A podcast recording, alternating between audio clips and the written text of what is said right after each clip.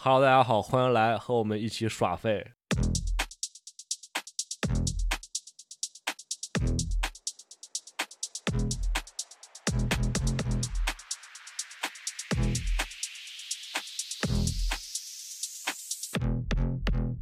今天我们请来了一个远在加拿大的，呃，也不是玩家，是我的一个好朋友，叫子涵。因为你一直在加拿大生活，然后就想找你聊一聊加拿大。你最近去哪里玩了？最近去了趟班夫公园，就是加拿大基本人均都去过的一个公园。我反倒来了这几年了，一五年到现在这么久，一次还没去过，刚好放了个短假，就去了一趟。转转，咱们这期节目还是从吃喝玩买、交通这几个方面去聊。到班夫公园有没有什么当地的美食，还是其他的一些吃的？实话讲，当地美食还真没觉得有什么特别。加拿大这边主要它是个移民国家，加拿大本土我能想也，它还真不一定是本土，可能就比较出名的那个 poutine。就是薯条上面浇肉汁，基本可以这么理解。那个东西它也不是班夫公园那边的特产，所以班夫公园特产，实话讲，还真没啥。我们去每天怎么吃呢？全靠小红书，基本就是搜到啥吃啥，就是找一些比较平常不会去吃的店。但是怎么说呢？说来说去也就早上 brunch，然后中午一般都在外面，就是对付一口，然后晚上再找一点不常吃的，比如说呃我们会去吃一些墨西哥菜，在这边还挺流行，在班夫那边呃比如说 fajita 这种东西，基本就是。烤肉夹饼，French 的话就很常见了。这边人常见的什么松饼啊，或者尼迪克蛋，是我们会比较常吃的一些东西。所以其实到哪儿就只不过换个地方吃，没什么区别的东西。可能有一点当地特色，比如说，呃，我记得我有一天点了一个小龙虾本尼迪克蛋，就很特别，没见过。甚至在这边，我连小龙虾吃的都比较少。国内的话，感觉吃的多一点。我这边当时早上看到小红书，哎，小龙虾，就就吃了一下。结果那个小龙虾真的就一点点呀。所以吃的上面，因为我们出去玩，可能对于吃不是那么有追求，基本只要量大管饱，好吃就行。感觉那边我印象中还有一些什么芝士火锅非常火那个店，我没有路过过，外面排着队，里面坐着很满。但是感觉这个东西也不能叫特色，所以我觉得加拿大他们的土著是什么因纽特人吗？还是什么？对于土著来讲，好像真的没有什么美食，他们更多是移民国家，所以就是各各地的美食都有，大家吃也是都吃各个国家的食物，比如说常见的，首先肯定中国菜了。然后，意大利菜、法国菜，因为加拿大的东边是法语区嘛，所以法国菜应该也蛮多。剩下的越南菜，然后泰菜、泰餐，然后常见的韩呃日料、韩料，就是大家吃的都比较杂，没有说非常有特色的加拿大菜。对于食物来讲，我能想到脑海浮现出来的一个是刚才说的 poutine，一个是枫糖浆，所以我。真的觉得加拿大没有什么本地的吃的，可能是我认知还不够深。那个叫什么蛋？本尼迪蛋？本尼迪克蛋？呃，就是 Benedict，就是演演福尔摩斯那个卷福的名字。不，我不确定他俩是不是一模一样，但是比较像。那具体怎么做的呀？具体就是它应该是上面的那个酱比较特殊。准确来说，你可以想象成特别版的荷包蛋吧。我是。这么理解？那那个中国餐厅，我只是对中国餐厅我肯定是比较了解，但是加拿大中国餐厅都有什么类型的呢？首先，中国快餐，像我们上班要去吃福库尔快餐店里面的中餐，那是最常见的。常见的什么左宗棠鸡、sesame chicken、spicy chicken，常见的三种 chicken，然后各种 noodle 啊，什么炒饭啊，就是非常快餐的。对于咱们来说，根本不会去吃，没事不会去吃的这种。中国菜，其次就是比较中国化的火锅，四川火锅这边非常多的店，尤其是我住在多伦多的北面的 Richmond Hill，华人多的地方，火锅就蛮多的，就是一般都是四川火锅，然后可能还有一些潮汕火锅，这是第二类火锅店。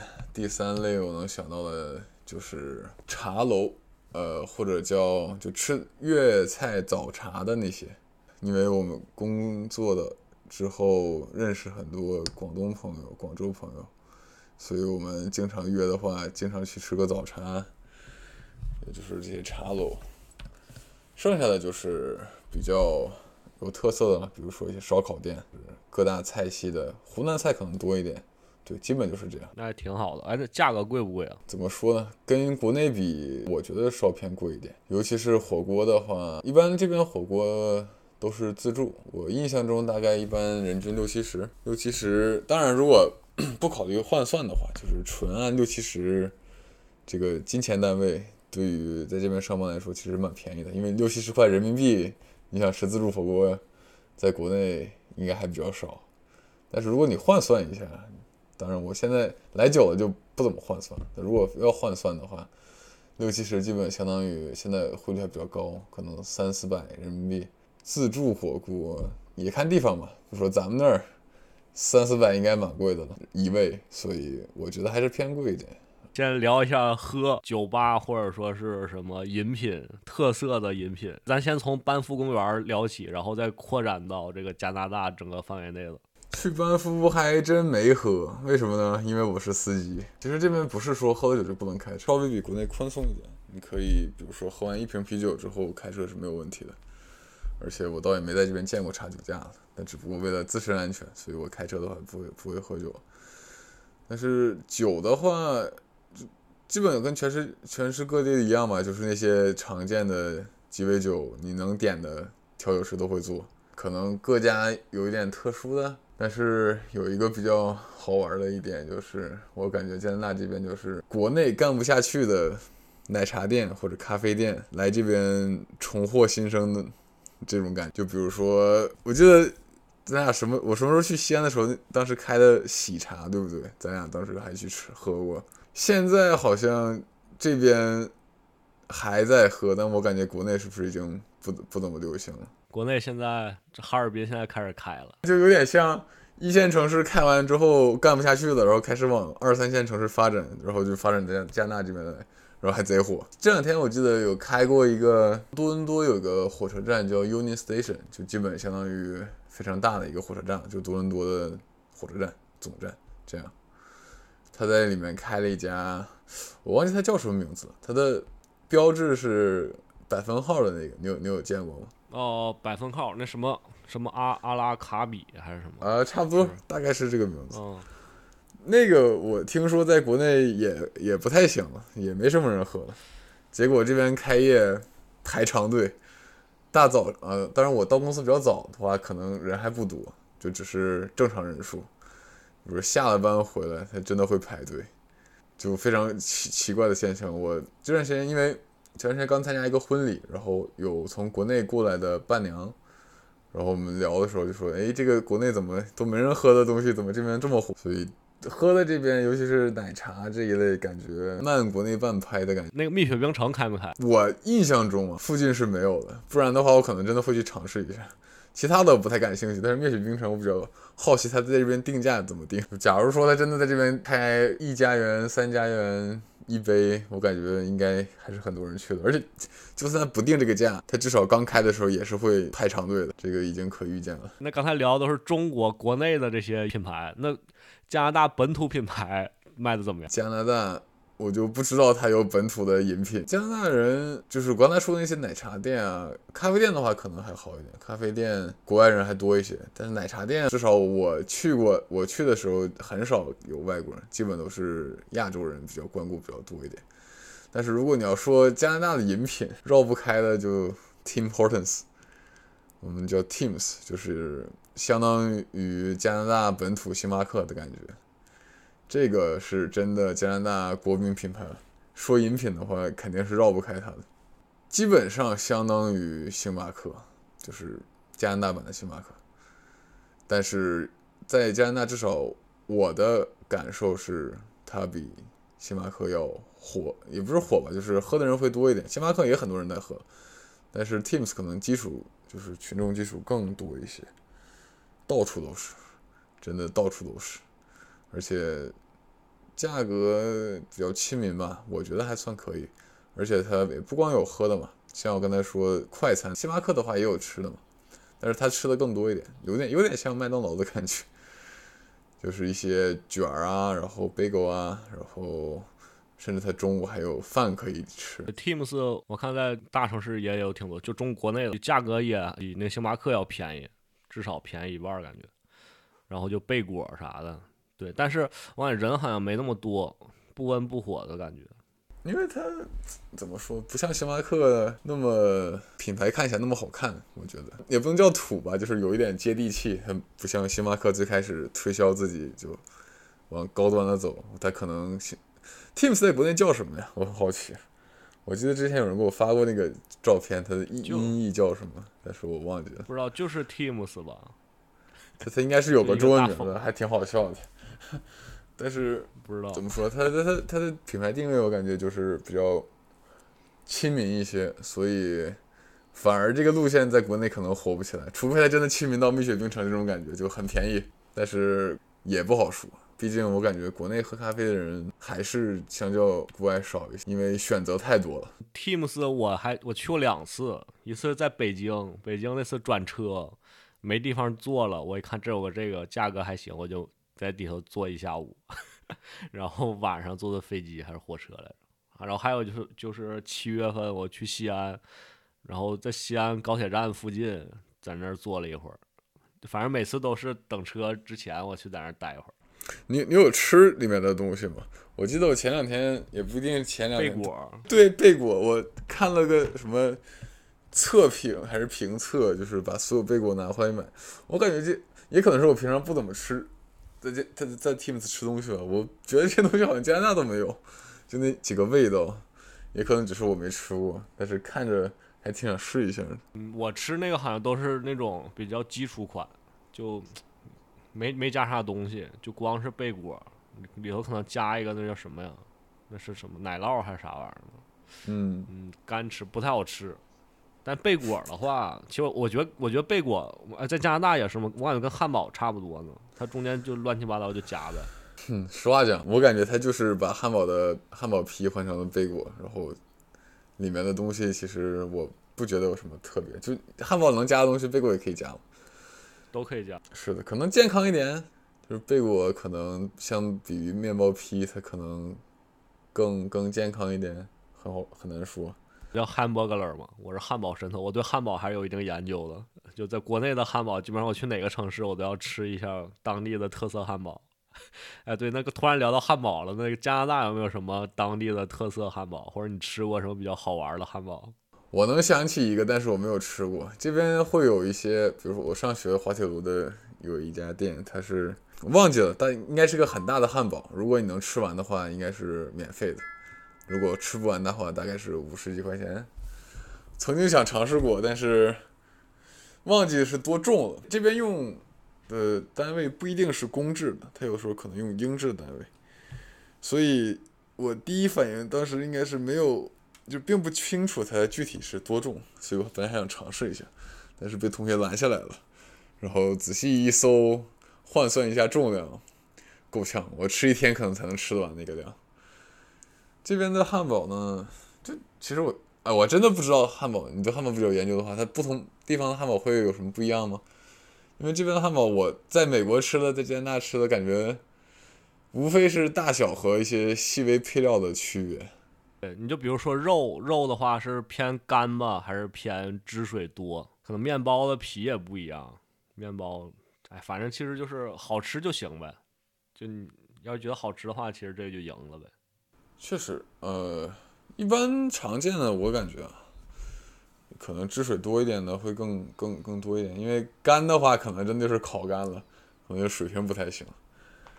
至于有什么特别的？我看国内的一些什么，经常看一些小吃，什么加菠萝、加各种乱七八糟，还看着挺有意思。但是我在这边吃过的可能都是比较基础款，就是肉，是足量的肉加上有的时候可能，嗯，我印象比较深，有的会加洋葱碎，就是炸过的洋葱碎，还吃起来比较好吃。剩下的常见的芝士堆起来，就可以可以堆到很夸张，就是很高很高。它是那种芝士酱啊，还是芝士的那种那个方正方形的那个？呃，一般都会是正方形的那种芝士，呃，cheddar cheese。那咱们继续继续聊一下玩儿，玩儿就是重点了。那我们从班夫公园出发，聊一聊你们当时玩了什么。班夫公园的话，因为时间比较短，所以我们去的地方也不多，主要就看了几个湖。因为班夫，以我浅显的认知，去那儿就是看湖，或者有一些 trail 可以走，但是，呃，我们时间不太够，所以去了几个常见的湖。呃，我们第一天到的时候在卡尔加里租车，所以卡尔加里的话。相当于一个中转嘛，我们住在它的 downtown，就市中心那块儿，然后它有一条河，晚上去散散步，也就这样。卡尔加里还真的没怎么转，主要是中转租车，然后第二天就直奔班夫，开进去，就酒店也不去，直接就奔着第一个湖，应该叫大概音译过来是翡翠湖，Emerald，对，应该叫 Emerald，Emerald Lake。就是可能叫翡翠湖，然后翡翠湖，因为它湖边都可以走嘛，就真的真的很好看那些湖。它的水呃绿色，但是基本都是偏绿或者蓝，它不同湖的颜色还真的不太一样。转完翡翠湖之后，我们就接着去一趟非常常规的路线，两个湖，一个叫 Lake Louis，另外一个叫什么来着？玛丽莲湖，反正是一个非常常见的路线。因为为什么它比较是一套呢？因为这两个湖，呃，今年开始，也许应该是今年开始，它就不能自己开车上去了。你要想去的话，你需要开车到它的巴士站，然后你坐它的 shuttle bus，然后它会负责送你到两个湖，一个一个去。那个玛丽莲湖应该叫 Marine Lake。Marine Lake 的话非常的好看，我个人觉得它应该是三个湖里面最好看的。它的水真的很很不常见的蓝色，就是非常的蓝。然后 Saint Louis 的 Louis 那湖的话，就相当于一个附加项目。路易斯湖它的旁边的山谷比较好看。Marine 那个湖的话，它它的山是秃的。就是它的湖很好看，但是它两边的山是那种石山，上面会有树，但是很少。但是路易斯那个湖，它的湖没有那么特别，但是它的旁边的山就是非常好看的山谷，它就正面照，你拍照的话就可以拍出很好看的照片。基本上这就是第一天的行程。第二天开始走了一个徒步的一个路线，真的是走了，基本早上吃完饭十点多，一直走到下午三四点。回到酒店，走了一整天。至于那条路线叫什么，我还真的不知道，因为它这边路线还蛮多的，就是有些软件你可以在上面看那个路，然后你跟着走就好了。至于它有没有名字，可能可能有名字，但是我不知道它的名字叫什么。一趟走下来，我印象中那天走了大概能有十五六公里，非常可怕，已经很，而且去之前没有准备很好，穿的鞋也不是很对。没有没有穿那些比较舒适的登山鞋，所以那一天真的精疲力尽。第二天 hiking 完之后，第三天就回卡尔加里，开车回去，基本上一个多小时就到，然后放松一下，晚上放松一下，第二天再第二天就飞机回来了，非常短暂的一个旅行。行，那我们从班夫公园跳出来，加拿大其他。呃，城市或者说景区，你觉得哪些比较记忆深刻呢？有没有？我个人的话，就我去过的地方，我比较喜欢东边法语区那些地方，比如说魁北克城，尤其是它的老城区，就非常欧式的，就法法，你就想象就是法国的感觉，就是欧式的感觉，它就有点像。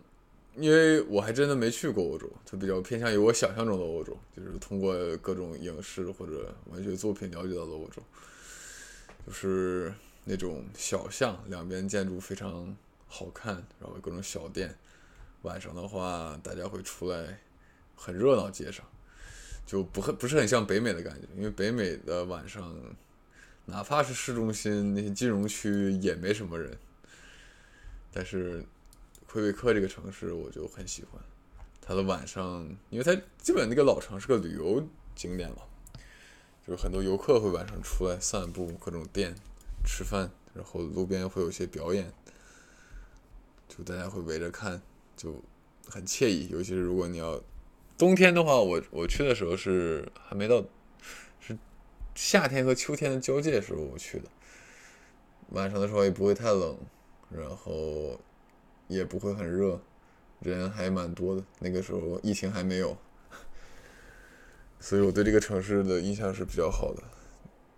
而且除了东边，除了这个城市的话，它大西洋。那边的风景都应该还蛮好的，比如说，我当时有去到过东边的 Perth，应该是叫这个非常东边的，虽然不是加拿大的最东边，但是除了纽芬兰那个岛之外，应该是当初法国人登陆加拿大的地方。就有些历史你可以去的时候可以了解，然后风景也好，然后人也不多。我当时是从魁北克城出发，租的车，然后绕着东边开了一圈。大概一周的时间，就整个体验下来，人也就是人文也很多，然后风景也好看，就非常不像我认识中的北美。多伦多的话，这边历史肯定首先它就比较短，就北美嘛，有什么历史都是欧洲来的。然后它的像我刚才说的，晚上也不会有什么热闹，当然还是有热闹的地方，比如说唐人街那些地方，晚上人还蛮多的。但是因为我不住市中心，我住在北面的地方。北面的话，晚上真的白天路上都不会有人，车倒是有，因为上班还是路上会有车，但是人是真的没有。一般加拿大多伦多北面这些，它是以我们叫 plaza 为聚集，就是比如说有一些 plaza 里面会有很多饭店，所以这个这个区域就会有很多人去为了吃饭。但是除了饭店，也就是饭店，可能有一些商场，仅此而已了。它非常的就是还是地大。地大，所以就稀薄，就分散的比较开，所以导致如果你要在这边的话，没有车是不行的。但是如果在魁北克，像刚才说老城区那那种地方，虽然它是旅游景点啊，假假如说如果你在那种地方生活的话，或者你在多伦多市中心生活的话，没有车问题也不是很大，因为虽然它这边的公共交通不如国内方便，但是多少还是有的。绕不开的加拿大玩，你就得有车。车是一个非常重要的交通工具。至于其他的好玩的城市，常去的一般温哥华或者蒙特利尔、渥太华、多伦多，基本上就这几个大城市了。温哥华的话，华人就比较多，风景也很好啊。它，嗯，物价的话应该是比较贵的，就是生活成本比较高。但如果你去旅游的话，甚至在某些特定的温哥华区域，如果你不会英语，你也可以在那边生活的。非常多的移民，它甚至路牌底下都有标中文。所以我对温哥华的城市就是中国人多，物价贵，但是风景好看。嗯，渥太华呢？渥太华这个城市就是它的首都嘛。首都话，国会山不错，我对渥太华印象也蛮好的。它有一个非常大的旅游区域。也是像刚才说的魁北克老城区一样，就是很多小店，但是当然没有那么好看了，但是也蛮热闹的。蒙特利尔的话，蒙特利尔我虽然去过可能两三次了，但是它真的没有什么印象很深刻啊。印象很深刻的话，它 F 一每年在那有比赛，它有一个 F 一赛道，我倒想看，还是没有去，还没还没有机会去看过。除了这个之后之外，应该有一个教堂。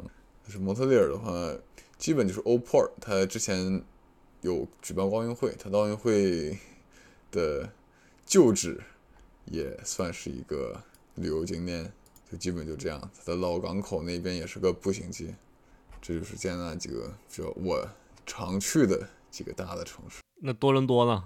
多伦多已经待太久了。如果我以第一次来的多伦多的视角视角看的话。那首先我就不会往北面看，因为北面那些城，我住的这边城市，它虽然它都叫 GTA 地区，就是 GTA 意思就是大多伦多地区 （Great Toronto Area），它这一片都包含在里面。但是实际上我们是个那是个泛指的多伦多。如果我们只针对多伦多的话，就是它的 downtown 那个区域，就市中心那个区域叫多伦多。呃，多伦多首先你如果假如说啊，你是做飞机来加拿大多伦多的话，你会落地在旁边的一个城市叫 Mississauga。密西沙加，那么你从机场到多伦多市区，现在很方便，有一个火车专线 Express 专线可以坐。那么如果你选择乘坐这个专线，那么你终点站就应该是刚才呃我可能说过的 Union Station。Union Station 就是它这边多伦多的的火车站吧，就这么理解。那么你下了火车站，你首先能看到的标志性建筑应该就是那个叫 CN Tower 的塔，就是有点像咱们那儿龙塔那个感觉，就是非常著名的一个塔。但是具体它有什么玩的，它也没什么玩的。你可以上去，上去之后可以观多伦多这个全貌，然后它应该也是常规的那种玻璃地板。我就只去过一次，还是很久很久以前了。这是它第一个地标性建筑。那么你从那儿出来之后，基本上你有几个选择，你可以在附近逛一逛，因为它附近就是金融区，也就是各大银行啊、各个大公司啊，就是办公楼、写字楼。那么再往东北走，你可以走到它的 City Hall，有市政厅。那也是个打卡的地方，就是如果你有看，你可能会看过一些图片，就上面写大写的多伦多，然后有个你可以叫做个湖吧或者喷泉，就是那个地方，那个是 City Hall 市中心。然后那边的话，建筑可能呃会好看一些，因为金融区吧都是玻璃楼，市政厅那边的话就是有些比较老一点的，看起来有点历史的感觉。然后除了这边的话，你还可以去多大多伦多大学。然后它的校区很分散，它有很多个校区。就在市中心的，当然我也不是这学生，我对它了解也有限，我只是去它校园里逛过。它的校园就哪怕在市中心还比较分散的。听说他们如果课选的呃没有没有深思熟虑的话，甚至你要两堂课在。相距比较远，你甚至还要坐公交才能到到到第二个上课的地方。当然，我也不知道是真是假，我只是听说过。多大也是能作为一个景点的。除了这些的话，还有个 Old Toronto 那一片。Old Toronto 其实就基本上就是我刚才说 City Hall 那那里。如果你想购物的话，它有一个叫 Eaton Center 的地方，就是市中心的一个很大的一个 mall。你甚至还可以往唐人街那边去。唐人街的话。吃的就很多，还有一些打卡的地方，比如说，嗯，安省的博物馆叫 Rome，还有它的艺术馆、美术馆在唐人街旁边。基本上这些行程，你一天如果步伐快的话，你可以选择乘坐，它这边有街车，应该或者街车加地铁加步行，应该一天就逛完了。如果你想细逛的话，两天怎么也够。市中心基本上就这些了。如果你再往北一点的话，有一个叫 Casaloma。有那个城堡，应该还算非常人多去打卡的地方。再把视野放开一点，它的西边有个 High Park，有一个很大的一个公园，很多人去。它的夏呃春天的时候会有樱花，还蛮好看的。再往北就是我住的地方，其实再往北就是那边叫 North York 这个这个区也好，或者叫城市也好。然后 Markham、Richmond Hill 这边就是华人比较多，所以。你要吃，你要找好吃的，符合中国胃的好吃的，你就基本上我来来来这边吃了。基本上这就是我认知中，如果你要想来多伦多玩，可可以打卡的地方。好，吃喝玩挺好的。哎，那下一个该是买，买的话，你平时购物你都是通过什么方式？你去哪儿购物或者网上什么的？你有什么见解吗？购物的话。我个人能不出门就不出门，因为我对逛街不是很有兴趣，所以我会选择亚马逊买的比较多。但是呢，亚马逊上的东西很多时候也不是那么好，所以有时候你还是要去实体店去找。因为亚马逊上你只能买到一些用品，如果是穿的话，衣服啊，我不会选择亚马逊的。当然现在也比我刚来的时候强多了嘛。我刚来的时候，这边网购非常的落后，但现在已经好很多。如果你想买各种品牌的话，它应该都有线上店，而且这边有个网站，我不知道是不是全全国性的，有个叫 S Sense 的网站，还蛮不错的。顶上有挺多，你也可以叫奢侈品牌，也可以叫潮流品牌，应该在上面都买得到。如果你想去实体店的话，一个是我刚才说的 Eaton Center，那个是游客比较常去的。北面的话有一个叫 Yorkdale，如果你想逛街，基本就去那儿。然后还有一些各种 Dale，Union 各种 Vale，他们这边起名都是这么起的，什么 Yorkdale，Unionville，都是购物的地方。然后至于 downtown 的话，刚才也没有说，应该是有一条卖奢侈品的一条街，我没记错的话，应该叫 Bloor Bloor Street，上面应该就是各种奢侈品店了。当然，这些地方就与我没什么缘了，我个人是不会去的。多伦多，如果你想买东西，基本就这些地方就解决了。如果你指食物方面，食物方面的话，嗯，我个人会比较常去两种店，一种是 Costco。国内是不是现在也有了？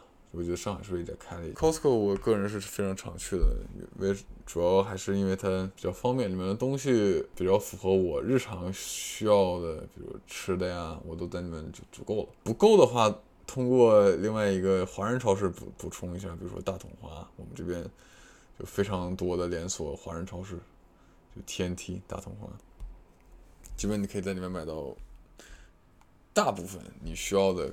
跟中国相关的食物啊，或者零食啊，然后还有一些其他的华人超市，里面可能还有一些日韩的东零食。反正就如果你想买零食的话，那只能首选就是华人超市了。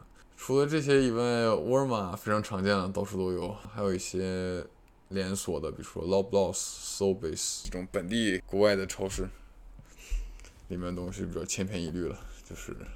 当然，他们应该是也是分，嗯，档次的，就好一些的。主要主要，我个人感觉它的好坏差在哪里呢？除了它里面的装装潢啊，以及上的上的物品，上的物品其实准确来说都差不太多。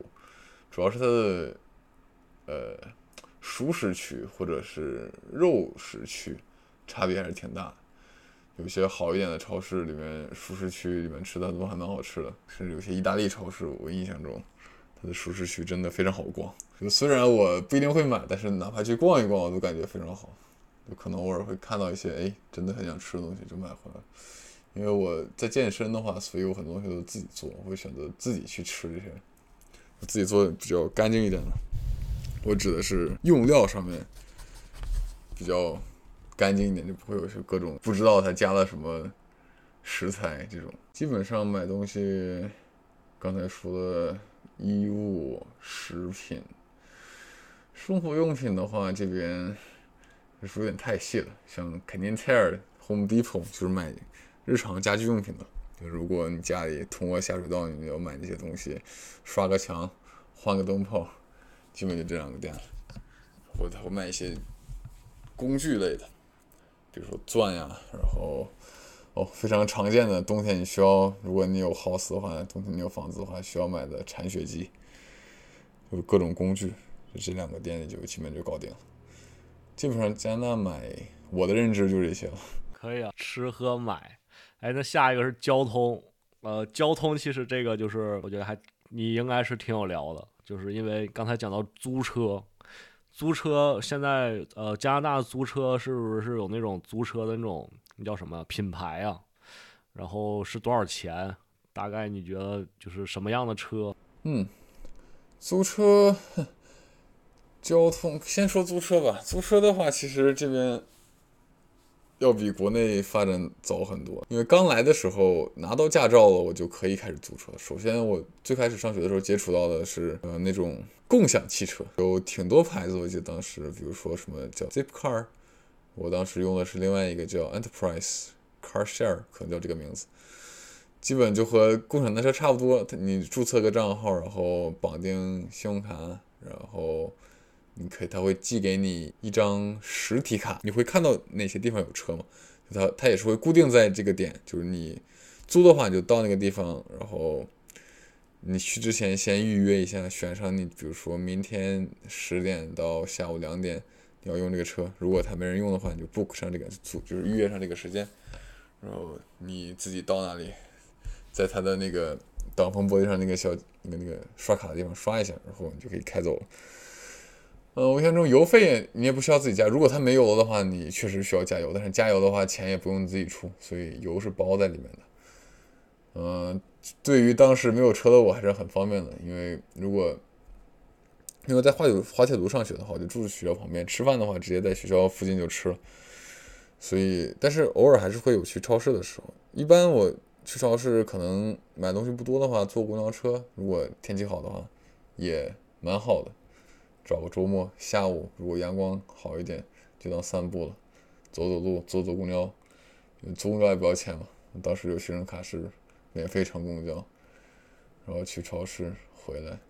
那后来如果想买的东西多了，尤其是如果你要买就是瓶装水这种，最开始我还真的是抱回来捧回来，后来就有驾照之后就租车方方便很多。基本上一个多小时搞定。等后来要出去玩之后，租车就这边品牌好像也不能叫加拿大本土的吧，可能全球或者北美都有的。比如说我常租的 Lamo，然后 Hertz，Limo 就比较便宜的，它应该是这么读啊。如果我读错的话，就不要笑啊。它大概是这么读。Hertz，呃，也是一家，然后 Enterprise 就是刚才说那家，基本我常租的就这三家。价格嘛，很奇怪，这边租车价格，在我上学的时候，因为那个时候没有到二十五岁，所以那个时候我租车比较多。但是它的价格呢，会比超过二十五岁的人贵很多。就他，比如说，假如说啊，一天租车可能六十块或者七十块，他有一个叫 Young Driver Fee 的东西，那个东西甚至要超超过你租他车本身的价格，非常离谱，就导致如果你低于二十五岁。或者还是二十六岁，如果你想去租车，你需要多付很多钱。那么当我终于超过了这个年龄之后，后来就买车了，我也没没再怎么租过车，所以非常不幸，也没有基本没怎么原价体会到租车这个事情。但是在我印象中，如果你要租一个，因为它这边车也是分车型的嘛，它会从。呃，紧凑型的到 mid size 就是中型的，然后轿车，然后呃 standard size 长就是正常大小的车，或者是再往上呃豪华一点的车，但是估计刚才我说那几家店可能也租不到宝马这种，应该不会有这种豪华档次，它只是形容大小。再往上一般租 SUV 会多一点，就如果你真的出去玩的话。就如果不是自己的话，SUV 会好很多。一样是 compact size，就小型、紧凑型的、中型、大型 SUV。在加拿大的话，我倒没租过别的车型了。呃，一般都是这些呃 standard size 的轿车或者 mid mid size 的 SUV，基本上我出行就够了。嗯，但是如果你去到美国很多地方的话，它同样的店你就可以租到一些稍微有趣一点的车，比如说 sports car。基本上也就是道奇的那个 Charger 或者 Challenger，或者就是野马的马斯汤，就是福特的马斯福特野马，或者就是呃雪佛兰的卡麦罗，三兄弟，基本就是这样。但是如果有的时候你有敞篷可以选，这就是比较常规的租车手段。前段时间我的同学和我说，现在有那种私人租车平台。就是比如说我有我的我有辆车，但是我闲置着不用，或者是这辆车比较特别一点，比如说夸张一点，可能比如说保时捷911，我就是在那放着也没用，我可以把它在平台上短期租给别人，就在这个平台上你就可以租到一些一些店里就是租车行里是不会租得到的那种有趣的车，我还没有尝试过，但是听起来还蛮有趣的。这是挺有意思，这有点像那个 Airbnb 嘛，租房子。是的，就是这种感觉。比如说，我开八六手动挡的车，这个车如果你想租的话，除此之外，你应该是没有任何可能性租得到的。就租车的行不会，甚至如果你想开手动挡的车，租车行现在我租车行没有见过可以有手动挡的选项。但是如果我想开手动挡的话，应该这个平台上可以找得到。但是我还真的，一时忘记它叫什么，因为只是同学跟我提了一嘴，他当时想买手动挡的车，想练一下，刚好有个出去玩的机会，所以在那个平台上买，就就找到一辆手动挡。他本来想，他本来想找一辆有趣点的车，但是可能没没能找到，所以他就租一辆手动挡的老车，蛮破的普通家用车。但是至少他租到了手动挡，所以这个平台就有点像汽车的 Airbnb，我感觉还蛮有意思的。但是不知道它有多方便，因为 Airbnb 已经蛮成熟了，我感觉。基本上如果想去那儿，它你都不用见到房东，它跟普通住酒店流程也差不太多，基本直接 check in。像我的经验，他一般会把钥匙锁在一个密码锁里。你直接去拿钥匙，他告诉你密码，拿钥匙就好了。但是车的话，我可能还是要当面交接，因为毕竟停车的地方估计也就是自己家门口吧。哎，这个还真挺有趣的，这个国内我还没见过，好像好像没有。现在是不是加拿大车的品牌一般都是什么品牌？肯定是日系车，刻板印象，刻板印象肯定是日系日系车最多，因为被偷的也是日系车最多。基本路上你能见到的品牌来讲，丰田、本田，近两年啊，感官上韩韩国车在这边卖的卖的非常好，像起亚和现代这两个牌子路上车非常多。再就是美系的车，像大皮卡这边非常受欢迎，皮卡的话基本就福特、通用。雪佛兰，比亚迪有没有？比亚迪，你别说，我还真的在商场里见到过。就是要再有就是我刚才说那个商场，它会有一些，你可以叫它快闪吧，快闪店嘛，就是几天可能就换，然后它经常会基本上就是卖车，就各种车。我真的在里面见过比亚迪。那那些其他的呢？未来什么理想这种，这就没见过。主要是它，我也不知道它什么时候会是卖什么车。像比亚迪，我只去过一次，然后下次再去，忘记什么时候再去了，它就已经没了。它这边卖很多我都没见过、没听过名字的这边品牌的电动车。就如果啊，单从外表来看，就简直被国内一些碾压，你知道吗？就是我都不知道为什么这个车它好意思摆在这里，它看起来就好像一个几年前的，是甚至十几年前的那种燃油车一样，没有任何特点，除了里面朴素的内饰。根本就分辨不出来这是辆电车。加拿大现在电车多吗？常见的还是特斯拉。我不知道你对电车有没有了解？有一个叫 L 开头的是什么？国内好像不是太常见。国内的话就是特斯拉有一些，然后就理想。哈尔滨现在理想特别多，全是理想。这边的电车真的就是特斯拉？也许啊，有这个可能性，因为特斯拉车型比较有辨识度，我见到的就是哦特斯拉。如果你是另外一辆，就刚才说那个 Lucid。它也有电，但是可能我路上见到了，我不会注意它，因为它并没有什么特殊的。那边牌子不是绿的，是吧？你别说，好像还真是绿的，但是 一走一过也不，好像还真是绿的。因为我我开的也不是特斯拉，没有特意观察过，但是我这个模糊的朦胧的印象里，它确实好像是绿的。除了专门坐电车的，你可以看到一些宝马的电车啊，哦，还有那个。电马就是福特那个电马，就是野马的电马也还蛮多的。除了这些，可能就不是很常见了。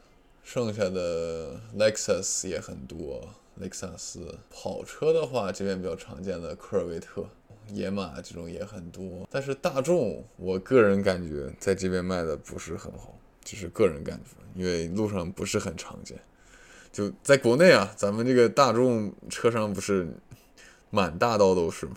咱们这比较认这个德国品牌，这边的话，它卖的也有，但是没有国内那么夸张。然后保时捷就不用想了，就很多。那个加拿大是那驾驶座位在左边还是右边？嗯，在左边，和中国是一样的。哦，哦，那是也是右侧通行吗？对，交通的话，咱除了开车，别的，假如打车，你打没打过？打车软件或者说直接打车这个？你有没有体验过打车？基本上是 Uber，但是你刚刚说这个直接打车，困扰我非常很多年了。我从来了之后我就没见过可以招手停的出租车，或者说我不知道它可以招手停，就是我路上见到的出租车都很少，感觉我印象中好像只能通过电话来订，就比如说你到酒店前台说我要一辆，呃，你能帮我叫一辆出租车吗？这样，然后他可以帮你叫一，然后会来一辆。路上我真的没有，从来没见过人招手停车，就这么多年我非常。好奇的一个事情，在加拿大到到底有没有招手停车的出租车？但是呢，Uber 现在非常方便了，已经不需要招手停的出租车，你直接打 Uber 就好。那公交车，公交车多伦多，你平时也不坐是吧？因为你那个每个地方离着是不是特别远呢？公交车太慢了是吧？公交车，多伦多臭名昭著的 TTC。公交加地铁真的非常差。首先这边可能还是因为这边人比较习惯开车吧。它的公共交系统，我始终认为很一般，很一般。它明明地方很大，住的扩散，就很分散，理应班次多一些，然后速度快一些，线路多一些，才能更好的囊括这个这些地区嘛，对不对？但是也许因为这边人少吧，它的公交车又少又慢，间隔还长，甚至于我在上学的时候，有一个很深、印象很深刻的一个事情，我刚去的时候要去超市的话，要坐一班公交车，然后那班公交车明明。他如果就是开车，就是哪怕我开公交车这种车，直接开到我要去的那个超市，可能也就十分钟。但是如果我坐它，就一站一站坐到它，我需要可能坐将近三十分钟。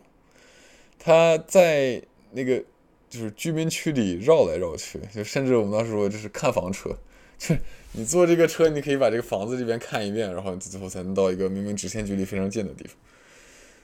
但是你要想直线距离去有没有第二个公交车可以到，你就只能坐这一班。同理，拿到多伦多这边来讲，它应该不会有这么离谱的事情，但是它依然早早晚高峰的时候，它会增加班次，可能十分钟一辆。如果不是早晚，平常可能半小时才有一辆。就你想象一下这个感觉，尤其是北面没有地铁的地方，有地铁的话，你选择可能多一点，坐 TTC 这个地铁。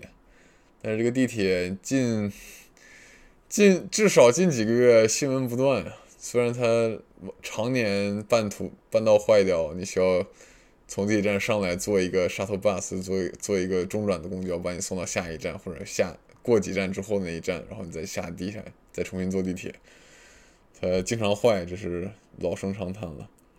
之前还没有信号，现在通了信号，这可能前前前天才刚通的信号。非常不想谈这个话题，它非常的乱。前段时间有捅人的事件呀，砸窗的事件呀，就已经屡见不鲜了。所以我个人不是很喜欢在这边坐地铁，这也是为什么我不太喜欢去市中心的原因之一。因为如果开车去的话堵车。我从我住的这个地方开到市中心，如果不堵车，可能只需要二十分钟，二十分钟出头，还是在我遵守交规、不超速的情况下。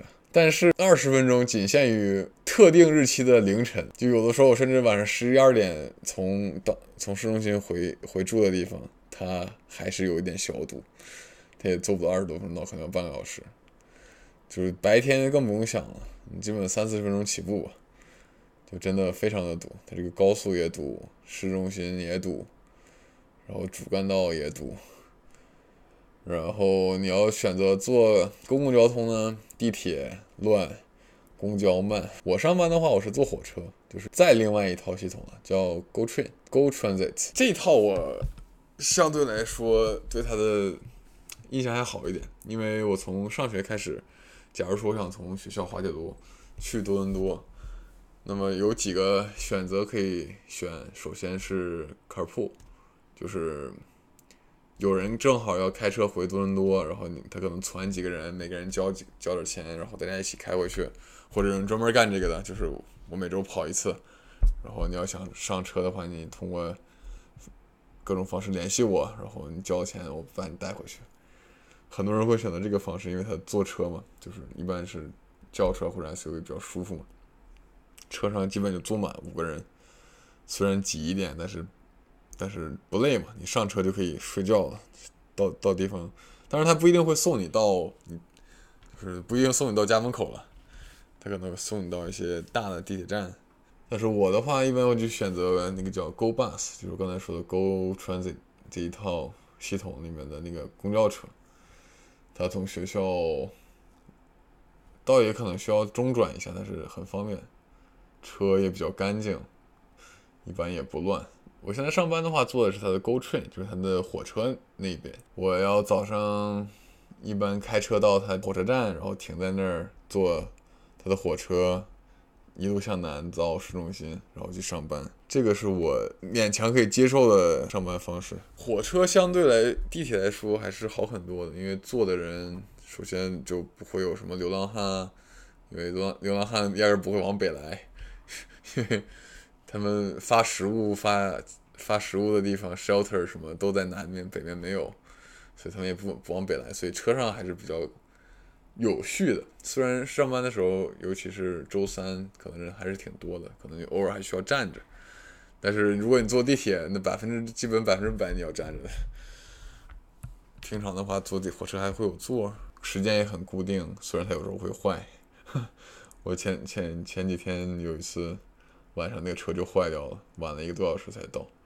但是总的来说，体验是要比地铁好。如果你要跨城市的话，也可以坐火车，有另外一个 VIA 这一个系统，就是基本就是火车系统，它还蛮不错的。火车里面看着倒是挺老旧的，但是风景不错。就我个人还蛮喜欢坐火车，因为坐飞机的话，你基本在天上你什么看不到。坐火车的话，如果不着急。就基本我就拿本书，坐几个小时，累了看看风景或者睡一觉，不累看两眼书，基本就到了。就基本上除了开车以外，加拿大的系统交通系统就是这样，至少多伦多这边是这样。呃，骑行工具你坐没坐过？这边我应该说重新开始流行，还是刚开始流行？或者只是最近我才注意到，就是它的共享单车也有了。以前可能有，但是没有这么显眼。现在到处还是能看到。我的同事有时候也会骑，但问题就是它不像咱，我不知道现在国内共享单车是什么样子。它还是那种锁在一个固定区域里的。就是如果你要，就是从 A 点骑到 B 点，那么 A、B 两点一定是那个锁车的桩。那么，假如说你骑到 B 点，发现这个车满了，你就要去找 C，在附近找 C 去把它锁起来。这个体验还是挺说，就据我同事说还挺烦的。有的时候就是满的，你没有办法，你只能找找地儿还车。国内的那个共享单车不用这个，就是找位置放嘛。但你这个模式有点像国内的共享充电宝，就你必须要找到有空的那个才能插进去。对，你需要找地方还它。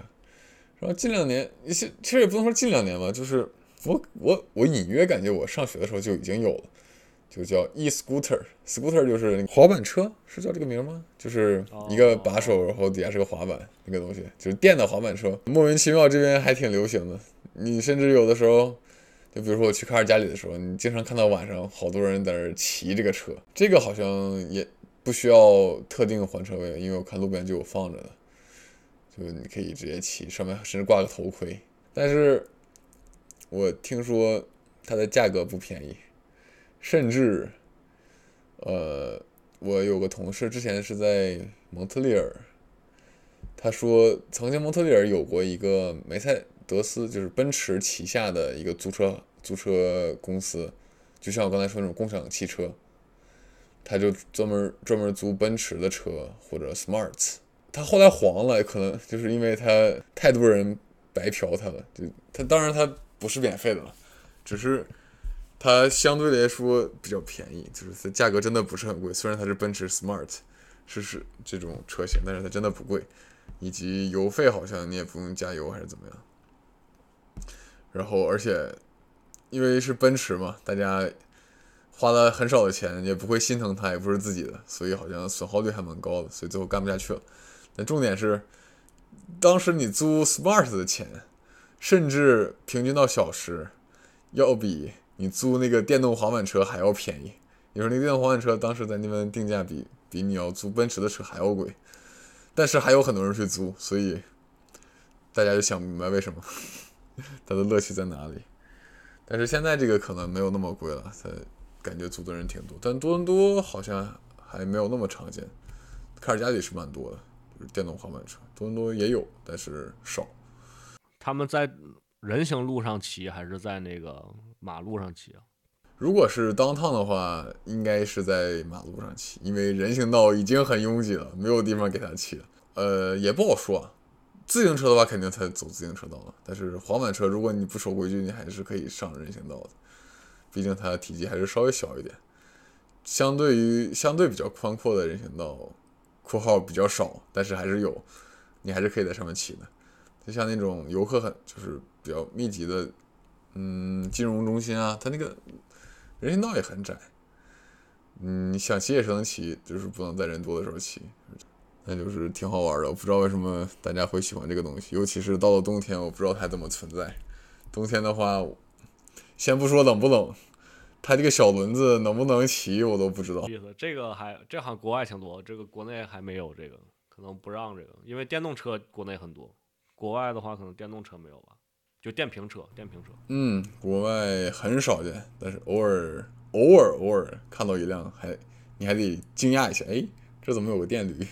因为这边如果你要骑车的话，首先如果你要自己买，我不知道电电动的那种就是两轮的车，它价格怎么样不知道，而且我不知道它的保险要多少钱。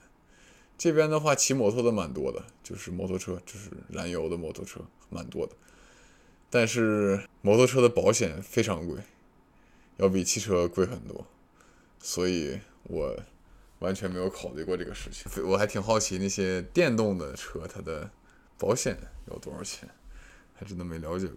保险这边和国内应该也很不一样了。我印象中国内的保险不是很贵的，一年两三千，如果是普通车的话。这边的话，嗯，可能还是因为我有带换算嘛，像我一个月就交四百块的，四百加元的保险，你换个人民币，我每个月都要交两千块的保险，就非常的难受。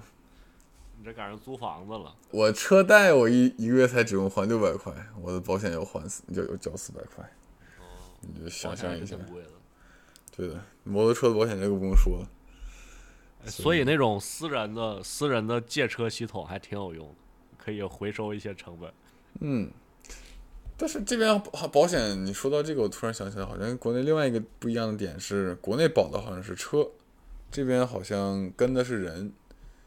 也就是说，国内的话，你这样保险是上在你这个车上的，别人开你的车，如果撞了，走的是你车的这个保险。但是我们加拿大这加拿大这边好像是跟人走的，就比如说你的车我开，撞了的话得看我的保险，而不是你的保险。有意思。